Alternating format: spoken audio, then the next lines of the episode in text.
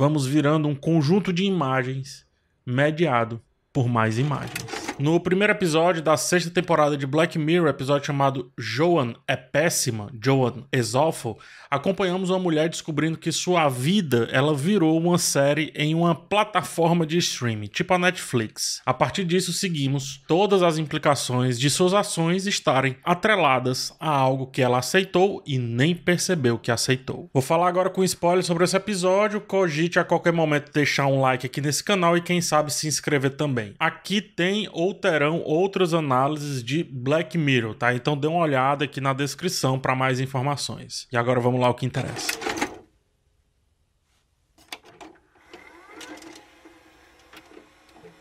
Imagine que sua vida é um grande teatro. Você é ator ou atriz, está nesse palco e a sociedade ela vai te dando o roteiro que você deve viver. Que roteiros são esses? Né? São os costumes, os comportamentos, objetos de desejo, os pensamentos que você deve ter, as opiniões e por aí vai. Isso, o Guy Debord, em A Sociedade do Espetáculo, define como o espetáculo em si. Esse é o espetáculo. Isso que você vai vivendo em cima de um teatro cheio de elementos que te deram.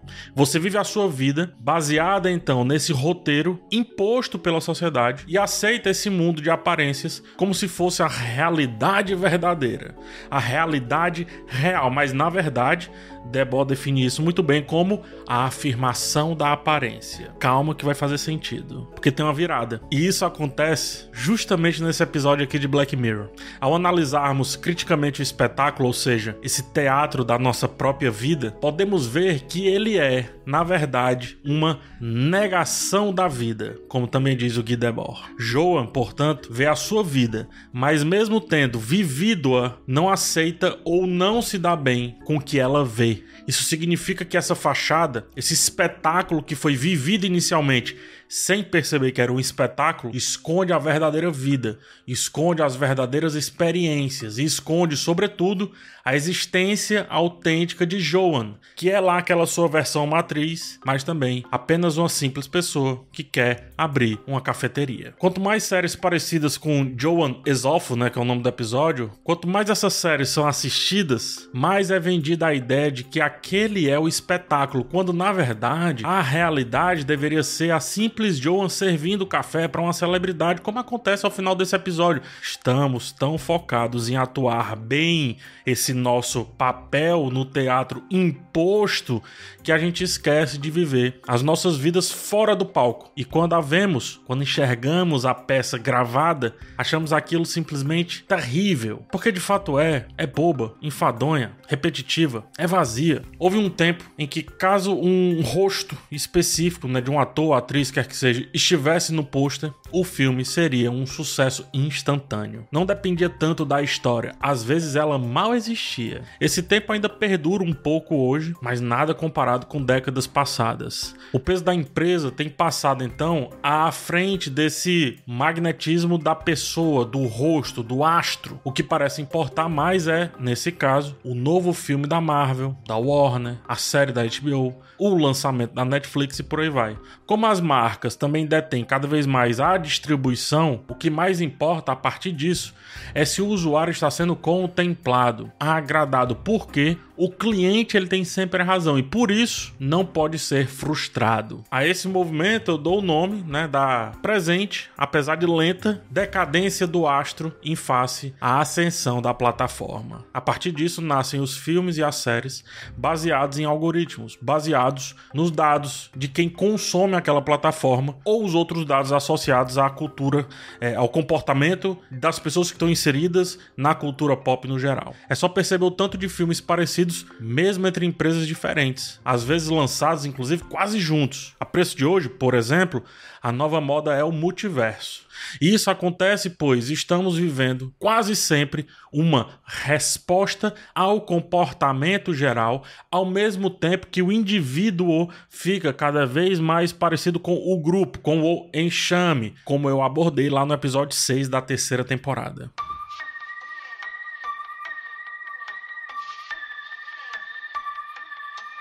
Poucas são as novidades que vêm para tentar fazer refletir sobre o real comportamento, porque o cliente não pode saber que está sendo analisado. Caso contrário, perde-se a naturalidade da análise. E o nome plataforma fica mais sugestivo do que o normal, porque é, fica mais simbólico ainda, é isso que eu quero dizer, porque streams, empresas, quer que seja, apenas representam locais de lançamentos. Lançamentos que, nesse caso, precisam entreter e fim, porque o próximo lançamento está por vir já na semana seguinte. Black Mirrors da vida, é bom que se diga, são desvios no meio desses lançamentos, mas ainda assim, caso um episódio de Black Mirror não siga ali a cartilha que os clientes, eu nem chamo aqui de espectadores nesse caso, a cartilha que os clientes já estão acostumados, será duramente criticado, como tantos episódios já foram, e aposto como esse episódio será. Ele demora a parecer, entre aspas, muito Black Mirror, e por isso pode não parecer aquele Black Mirror raiz, aquela coxinha sempre igual que o cliente espera da sua lanchonete preferida. Isso acontece pois a própria série passa a ter mais clientes do que pessoas interessadas no que o criador quer debater, no que o Charlie Brooker quer debater. E qual linguagem ele usa também para debater, é importante que se diga. E então, se a forma não for soturna como o melhor episódio da série, parece que não presta. É por isso que eu digo, cada vez mais a arte ela deve vir para irritar, frustrar, indignar. Caso contrário, perde-se a originalidade e passa a ser igual em meio a tantos produtos gerados quase que aleatoriamente. Como mostra esse episódio dessa empresa que entrega o catálogo do seu streaming para uma inteligência artificial, para o algoritmo. Perceba que tem uma salinha da empresa com escritores baseados em IA, né, inteligência artificial também. Ou seja, até a provável aleatoriedade da vida de Joan é processada, como também mostra o personagem do Michael Cera. Portanto, até mesmo o espetáculo raiz, o espetáculo que gera tudo aquilo dali, é tratado, é algorítmico, é processado, perde a sua naturalidade em favor do que querem ver e não do que o autor deveria querer mostrar. A série que assistimos, que tá aqui na segunda camada, não é bem aleatória como a gente acha que ela é, né? Como ela é vendida depois que a gente entende tudo, né? Depois que a gente entende lá o, as IAs e tudo como funciona. Ela se baseia, é fato, na, numa vida real ou pelo menos que a gente acha que é real, mas ao excluir o papel do autor, porque uma IA que assume o texto, ao excluir o papel de quem pensa aquilo com um motivo real de criação e não de resposta ao público, tudo passa a ser apenas uma revisão constante de uma realidade já vivida e a Joan, portanto, assiste a sua própria vida, como eu descrevi ao falar da sociedade do espetáculo, só que não como um teatro, mas sim como uma prisão. Ao mesmo tempo que nós assistimos ela assistir o seu espetáculo, digo a sua prisão, e nos satisfazemos com isso. Partir do momento que reconhece esse ponto, Joan não consegue mais ser natural. Ela não consegue mais agir naturalmente. Não consegue mais simplesmente viver os conflitos naturais. Quando ela tá lá com o ex, né, na cama, ele mesmo fala: ah, não vou conseguir fazer aqui, tem muita gente assistindo, ou, ou, as pessoas vão assistir e tal. Ele não consegue se excitar, porque ele não consegue ser natural. O que quer dizer que quanto mais as plataformas, streamings, cinemas e etc. capturam o que há de real, menos o criado parecerá real. É por isso que é importante a autoria.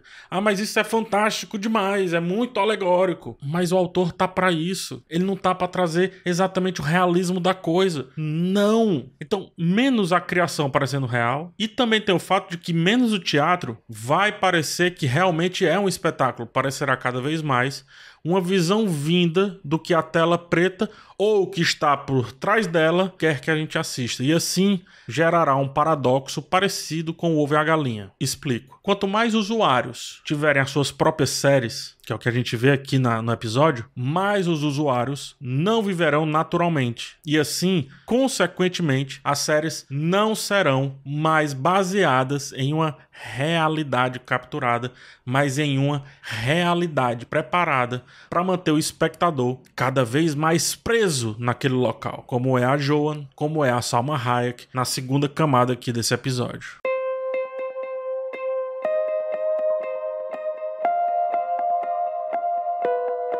Eu falo do episódio, mas na verdade eu tô falando como a maioria de nós está vivendo é, a própria série. Somos protagonistas dessa peça de teatro, como se questiona a Joan, por exemplo, para sua terapeuta. Só que o problema, e é isso que o episódio ataca diretamente, é que não teve um criador-autor. E por isso, a Joan e as outras Joans, a Salma Hayek da Joa e a Salma Hayek da Joa do segundo camada, você entendeu? É por isso que elas vivem apenas o que elas estão assistindo ou o que elas assistirão em outros teatros, né? No outro episódio, na próxima série. Joan, ela vive uma vida que disseram ser a vida certa. Não é isso? O conflito do começo do episódio é exatamente isso, resolvido em 10 minutos. Quem criou essa imagem? Outros protagonistas que, por sua vez, viveram ou tiveram vivências de outros teatros e assim recursivamente sem fim, a gente nunca sabe qual é a imagem padrão, a imagem basal. É um loop infinito de percepções e de caminhos certos demais para não serem vividos. Por isso que existe uma Joan, da outra Joan, da outra Joan e provavelmente de outra Joan que a gente não viu, é a Joan que tá aqui na nossa vida, digamos assim,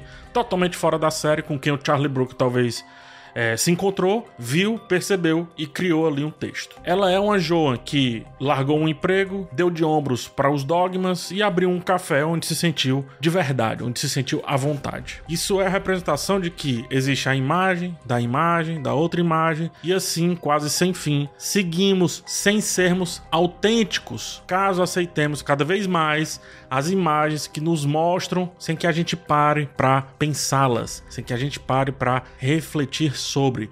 E aí eu repito, é preciso internalizar que aquilo que assistimos, escutamos, lemos, consumimos, quer que seja, não deve agradar apenas pela leveza, deve agradar porque incomoda. Deveria, mesmo que leve, de alguma maneira desestabilizar quem assiste. Quem quer assistir tendo a certeza do que vai acontecer, virou refém de si mesmo. Escapou tanto, correu tanto ao escapar, que se prendeu em uma espiral de escapulidas. Não à toa, a música utilizada aqui no episódio é a de 15 milhões de méritos. A Ashley Chu, lá da Miley Cyrus, aparece também, bem como Bandersnatch, com outro título, no qual nós não conseguimos salvar o personagem principal, porque se um dia Black Mirror foi reflexão, esse episódio em específico sugere como seria um Black Mirror se fosse escapista, leve e usa metaforicamente a própria série para promover esse sentimento de prisão.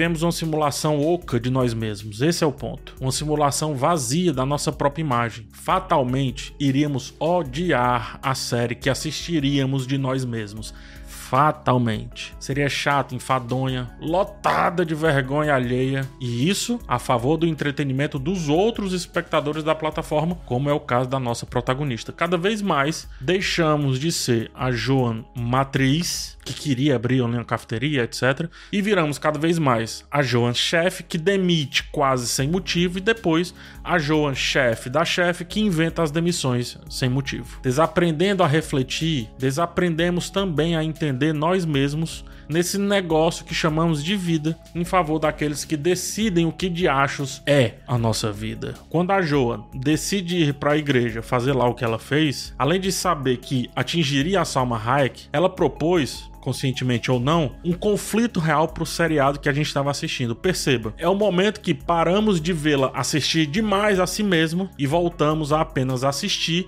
a camada inicial que nos foi proposta, que nos foi vendida aqui nesse episódio. No começo do texto, quando eu falei da decadência do astro, eu não estava me referindo ao astro de cinema, tá? Parecia, mas não era não.